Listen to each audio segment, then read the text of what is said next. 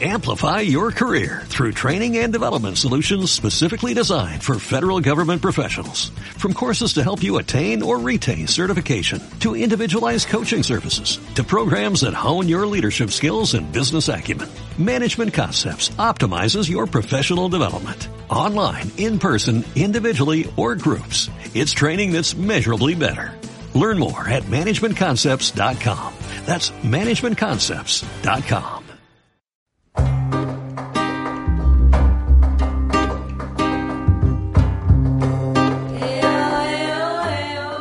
Hola a todos. Os presentamos el cuarto número de Economía al Portador, el podcast mensual del Colegio Profesional de Economistas de Almería, nuestro nuevo canal de comunicación para colegiados y la sociedad en general.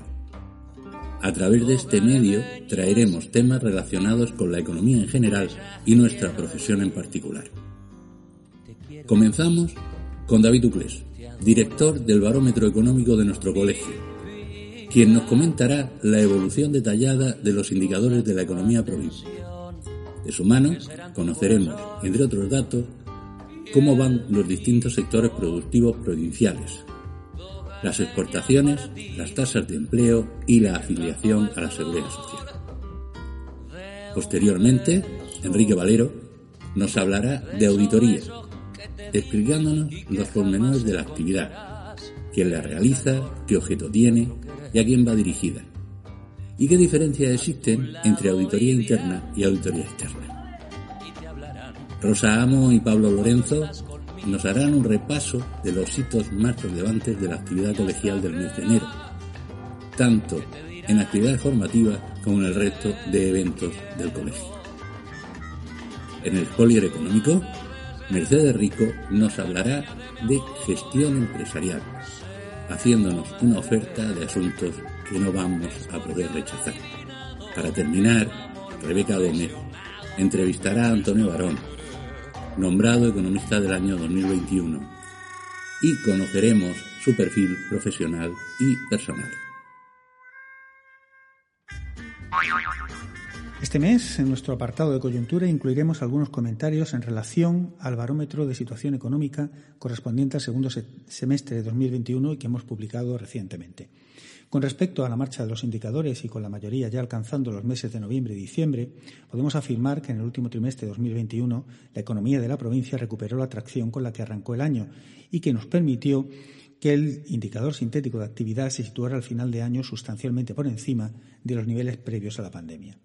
La razón detrás de este comportamiento habría que buscarla en el fuerte repunte del consumo, que solo se vio lastrado en dos apartados. Por un lado, en el capítulo de la venta de vehículos, impactada su industria todavía por la escasez de microchips, y por otro, en el agujero que aún se registra en el turismo internacional, si bien el turismo nacional se comportó de manera excelente a lo largo de todo el ejercicio. Otros apartados de la demanda externa, sin embargo, sí que han respondido favorablemente, como fueron las exportaciones de frutas y hortalizas frescas o la de manufacturas de la piedra natural, esta especialmente con un rebote del 45,8% entre enero y noviembre. Por sectores, además de la piedra, construcción y actividades inmobiliarias cerraron un muy buen año, con un sector público que más que duplicaba las licitaciones y una compraventa de viviendas que hasta noviembre crecía un 44,6%.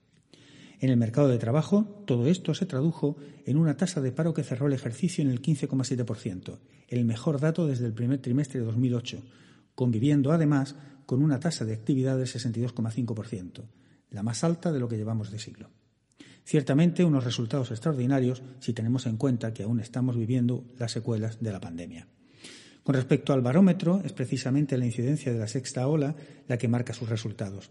La fuerte infectividad de la variante Omicron parece que, ha impactado perdón, en la confianza de los colegiados, haciendo retroceder, haciendo retroceder el indicador de sentimiento económico hasta el terreno negativo. Eso sí, afortunadamente, aún muy lejos de los datos obtenidos en el primer semestre de 2020, cuando acabábamos de salir del confinamiento. Así, las expectativas retroceden en todos los terrenos, desde el ámbito provincial hasta el nacional, pasando incluso por la situación económica personal.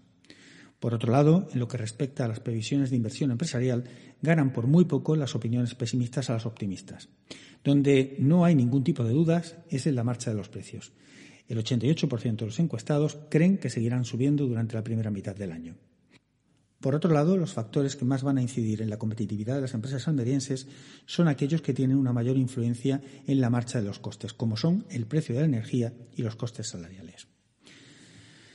La pandemia ha acelerado el proceso de digitalización en los despachos y empresas de los encuestados, lo que ha conllevado la adquisición de software y hardware adicional, así como la formación del personal en nuevas habilidades relacionadas todas ellas con la tecnología. Finalmente, el grado de conocimiento de los fondos Next Generation no es actualmente muy profundo en el colectivo de los economistas de la provincia, aunque si bien un 31% de ellos piensa medirlos, pedirlos perdón, para su empresa o para alguno de sus clientes. Os recordamos que tanto los indicadores económicos como el barómetro están disponibles en la web del colegio www.economistasalmería.es. Fuertes discrepancias entre la auditoría del Fútbol Club Barcelona y la de la Liga. Pascual recibe la certificación de auditoría retributiva otorgada por ABSQE.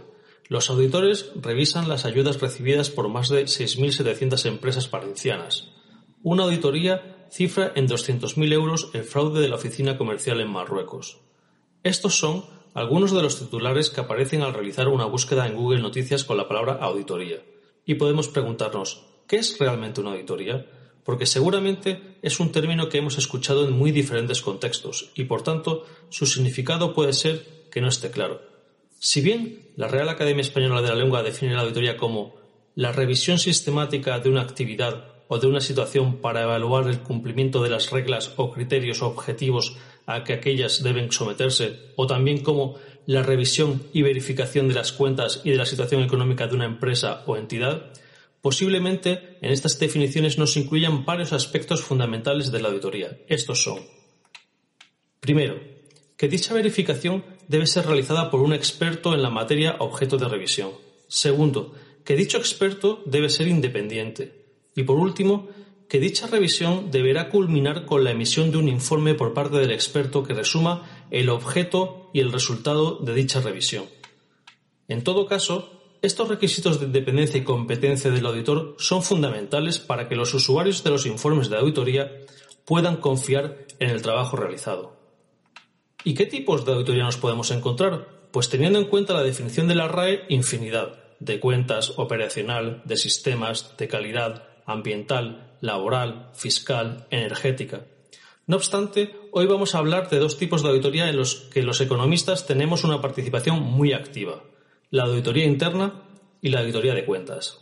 La auditoría interna, a diferencia de la de cuentas, no está regulada en España. Por este motivo, la profesión se rige fundamentalmente por las normas que emite el Instituto Global de Auditores Internos, el cual está representado en España por el Instituto de Auditores Internos de España. ¿Y cuál es la misión de la auditoría interna? Pues esta es mejorar y proteger el valor de las organizaciones, proporcionando aseguramiento objetivo, asesoría y conocimiento basado en riesgos, la auditoría interna se ejerce dentro de las organizaciones, en las que revisa la fiabilidad e integridad de la información, el cumplimiento de políticas y regulaciones, la protección de los activos, el uso económico y eficiente de los recursos y el cumplimiento de las metas y objetivos operativos fijados por la dirección.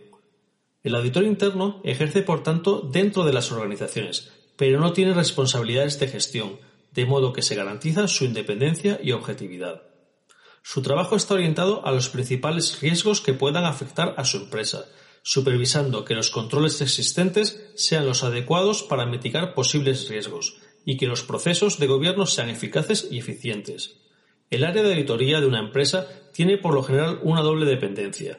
Funcionalmente depende del Comité de Auditoría, que es un órgano del Consejo de Administración, y jerárquicamente lo hace del primer ejecutivo de la compañía. Con su trabajo, el auditor interno proporciona aseguramiento al Consejo de Administración, al Comité de Auditoría y a la alta dirección sobre la eficacia del sistema de control interno y sobre los sistemas de gestión de riesgos. Por otro lado, la auditoría de cuentas, a veces comúnmente llamada externa, está regulada en España por la Ley 22-2015 de Auditoría de Cuentas y su desarrollo reglamentario. Esta ley define la auditoría de cuentas como la actividad consistente en la revisión y verificación de las cuentas anuales, así como de otros estados financieros o documentos contables, elaborados con arreglo al marco normativo de información financiera que resulte de aplicación en cada caso. Todo ello con el objeto de emitir un informe sobre la fiabilidad de dichos documentos que pueda tener efectos frente a terceros.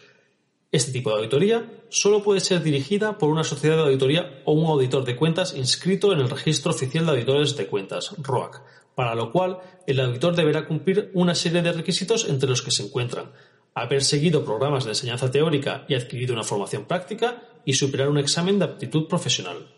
El auditor de cuentas puede desarrollar su trabajo en entidades privadas y en entidades públicas mercantiles. Respecto a los órganos del sector público, solo puede desarrollar actividad como colaboración o auxilio de los órganos públicos de control. Aunque voluntariamente las entidades pueden auditar sus cuentas, lo cual además es muy recomendable ya que ofrece transparencia y fiabilidad de sus cuentas a los usuarios, como pueden ser entidades financieras, proveedores o clientes, la Ley de Sociedades de Capital establece unos parámetros que, de ser superados durante dos ejercicios consecutivos, obligarían a auditar las cuentas anuales de una empresa. Estos son que el activo supere los 2.850.000 euros, que el importe de su cifra de negocios supere los 5.700.000 euros o que el número medio de trabajadores sea superior a 50.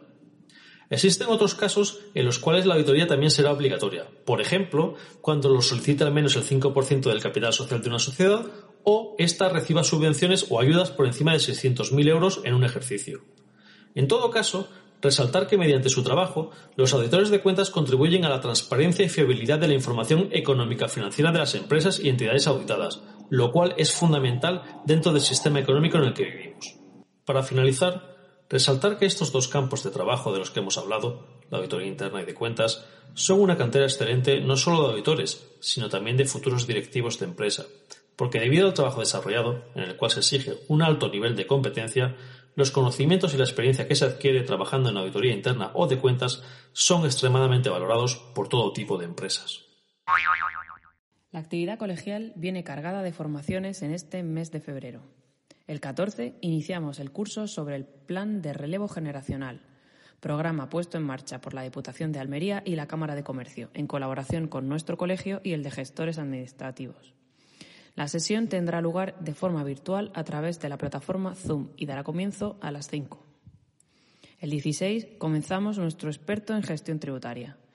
El programa se llevará a cabo vía Zoom de cuatro y media a 7 de la tarde todos los miércoles, salvo festivos, hasta el próximo 26 de mayo.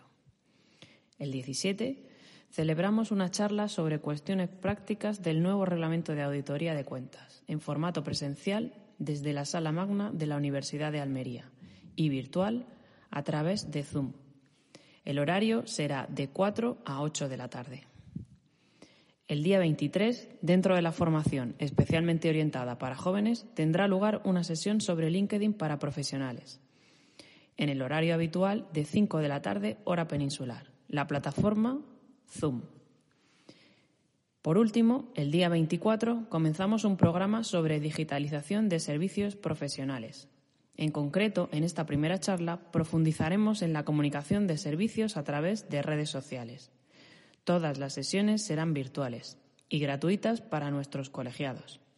La plataforma será la habitual Zoom. Todos los detalles de estas formaciones están publicados en nuestra web economistasalmería.es.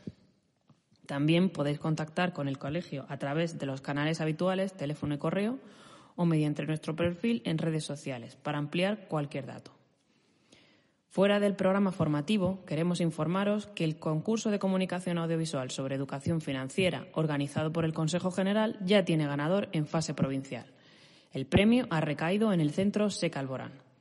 En las próximas semanas celebraremos un pequeño acto de reconocimiento.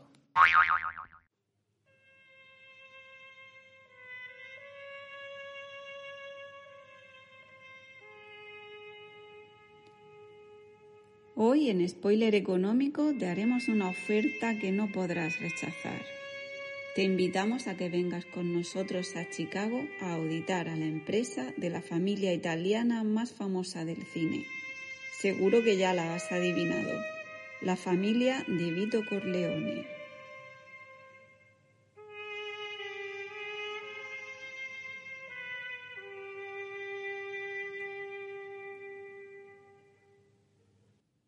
¿Qué diría don Vito Corleone cuando un auditor realizara la auditoría de cuentas de su empresa? Papá nunca habla de negocios en la mesa ni delante de los niños. Gracias, Connie, lo tendré en cuenta. Don Corleone, ¿cómo está ahí? Me siento honrada y agradecida de haber sido nombrada auditora de la empresa por la Junta General de Socios. Nunca, nunca pensé que fueras tú. He trabajado toda mi vida para conseguir el bienestar de mi familia y siempre me he negado a ser un muñeco movido por los hilos de los poderosos. Lo comprendo, don Corleone. Puede estar tranquilo. Le aseguro que la auditoría tendrá un efecto positivo en su empresa al garantizar una información financiera de calidad a terceros interesados en ella. Ya no recuerdo la última vez que me invitaste a tu casa a tomar un café. Y creo que mi mujer es madrina de tu hija. Pero hablemos claro. Nunca has deseado mi amistad. Ni siquiera me llamas padrino. Don Corleone, ya sabe usted que el auditor debe ser independiente. No puede haber intereses que puedan influir en la transparencia de una auditoría o alterar la imparcialidad del auditor. ¿Ha preparado los documentos que le pedí? No ha habido tiempo. No ha habido tiempo. Lo conseguiremos, papá. Ya le expliqué que es necesario verificar esa información para obtener evidencia en el proceso de auditoría, determinar que cumple con los estándares y ser guardada como prueba. Hay quien pagaría mucho dinero por esta información. No me cabe duda, Michael, pero no puede el auditor de cuentas divulgar o permitir el acceso a la información obtenida para fines distintos de los de la propia auditoría, pues ello supondría vulnerar el deber de secreto profesional impuesto a los auditores. He seleccionado una muestra de clientes y proveedores para que me faciliten información sobre ciertas operaciones y saldos.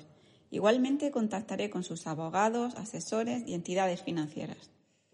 Cuando he negado yo mi colaboración, todos me conocen. Cuando me he negado, Quisiera estar presente en el inventario físico de existencias. si tienes que ir, ven. También realizaré una evaluación del control interno y me gustaría tener una entrevista con responsables de las distintas áreas. Michael es ahora el jefe de los Corleone y si él te da su permiso, tienes mi bendición. Preferiría en un lugar público, un bar, un restaurante o algo así, donde haya público y esté a salvo. Tranquilo, Michael. Los auditores somos gente pacífica. Como mucho, lo que podría ocurrir es que como resultado de las pruebas se detectaran errores o omisiones que, de no corregir, podrían dar lugar a un informe que no fuera favorable. Yo espero que encontremos una solución entre todos. Y como hombre razonable estoy dispuesto a lo que sea necesario para alcanzar una solución pacífica. Bien, don Corleone, si me permite parafrasearle, le haré unos ajustes que no podrá rechazar. Quiero decir que juro solemnemente por la salvación de mis nietos que no seré yo el que rompa la paz que hemos concertado aquí. Bravísimo, señor Corleone. No sé por qué dicen que es usted tan malo. Hasta la próxima visita. Que se encargue del asunto Lenensa. Con gente de mucha confianza que no se me entusiasme porque no somos asesinos a pesar de lo que diga ese funerario.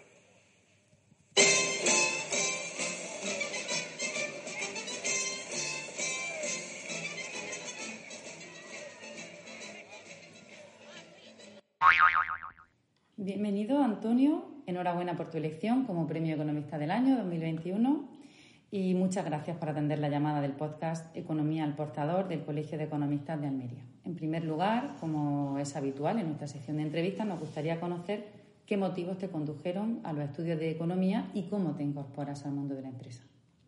Bien, pues gracias. Gracias, Rebeca, por la entrevista. Eh, yo eh, decidí hacer estudios de economía finalmente porque al final era, era el, el punto fuerte mío, eh, el tema de, esa rama de económicas. Igualmente, es cierto que yo también lo tenía un tanto eh, más fácil esa decisión, igual que mi incorporación al mundo de la empresa, porque venía de una familia, vengo de una familia empresaria, eh, es una empresa familiar y, y tenía ilusión ¿no? por, por incorporarme a la, empresa y aportar unos conocimientos que, la universidad me iba a poder facilitar. Compatibilizas dos planos de acción, el local en la empresa familiar, como decías, y el nacional en el grupo Aracán. En el plano local, desde 2009, eres administrador de helados Barón y Auror, una empresa que iniciaron tus padres.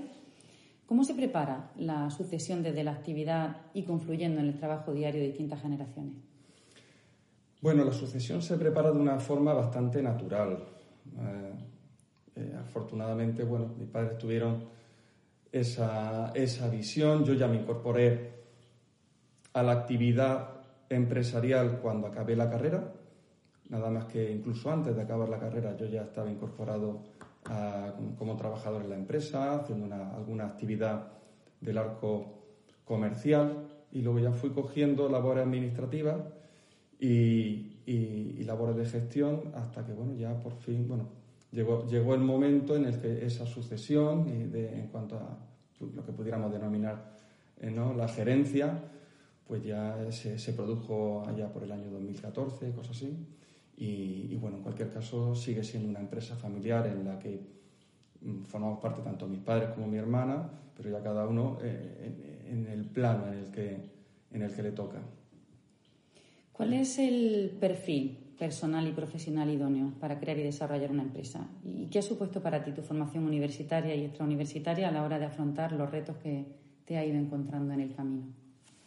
Sí, bueno, como te he comentado antes, el perfil para ser empresario tiene que ser una persona que no tenga eh, ningún miedo a tomar decisiones arriesgadas, que pueda eh, llevar eso en su día a día. Eso en cuanto al perfil así personal. Profesional, cada día se demanda eh, que ese empresario pues tenga estudios, tenga estudios universitarios, porque al final de cuentas en la universidad eh, adquieren una serie de conocimientos que son muy importantes para ser competitivo en este mundo empresarial y, por eso eh, sí que los estudios universitarios han supuesto algo muy importante para mi desarrollo como empresario. Estudios universitarios, como te dije antes, mm, los complementé, lo, completé mi carrera y, automáticamente me incorporé a la empresa, pero sí que es cierto que eh, los tiempos que corren, eh, no solamente se puede uno restringir a, una carrera universitaria, sino que compatibilizándolo con el día a día de eh, la vida laboral, hay que buscar una formación que te complemente y que te vaya, que te ponga eh, al día, no solo del área em, empresarial, económica, sino también de otro tipo de, de facetas que te puedan ayudar a, pues eso, a un crecimiento como empresario y como persona. En marzo de 2021 abrís un nuevo establecimiento en Almería que ha supuesto la creación de 10 nuevos puestos de trabajo directo. ¿Cómo afrontas el futuro de la empresa? Con mucha ilusión y con muchas ganas de afrontar nuevos retos.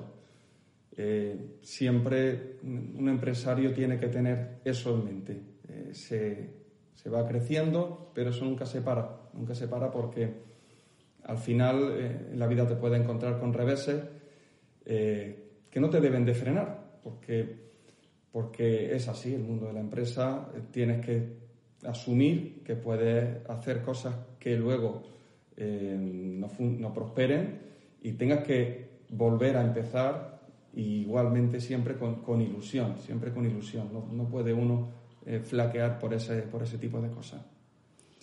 Eh, Helados Alacán es un grupo de empresas que nace en 1972 de la mano de 35 maestros heladeros que deciden unirse para dar el salto industrial a su actividad y cuyos productos están muy presentes en los lineales de los principales distribuidores europeos, como Mercadona, del que sois proveedores desde hace décadas.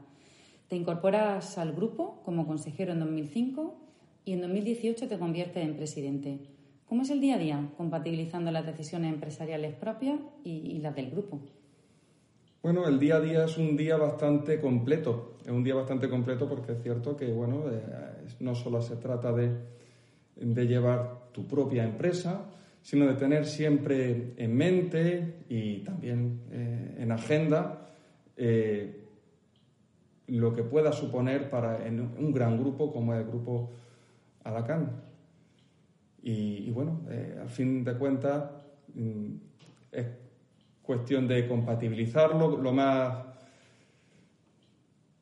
lo mejor que puedas y con la ayuda de, la familia y bueno, al final eh, es todo, es todo, es un empuje de muchos.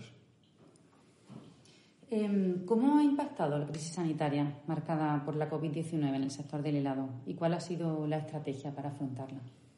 La COVID-19 ha impactado mm, en todos los sectores, en el del helado también, en, la parte de lo que viene a ser la hostelería ha impactado, ha impactado muy fuertemente en los primeros instantes con, la, con el cierre de, de toda la hostelería.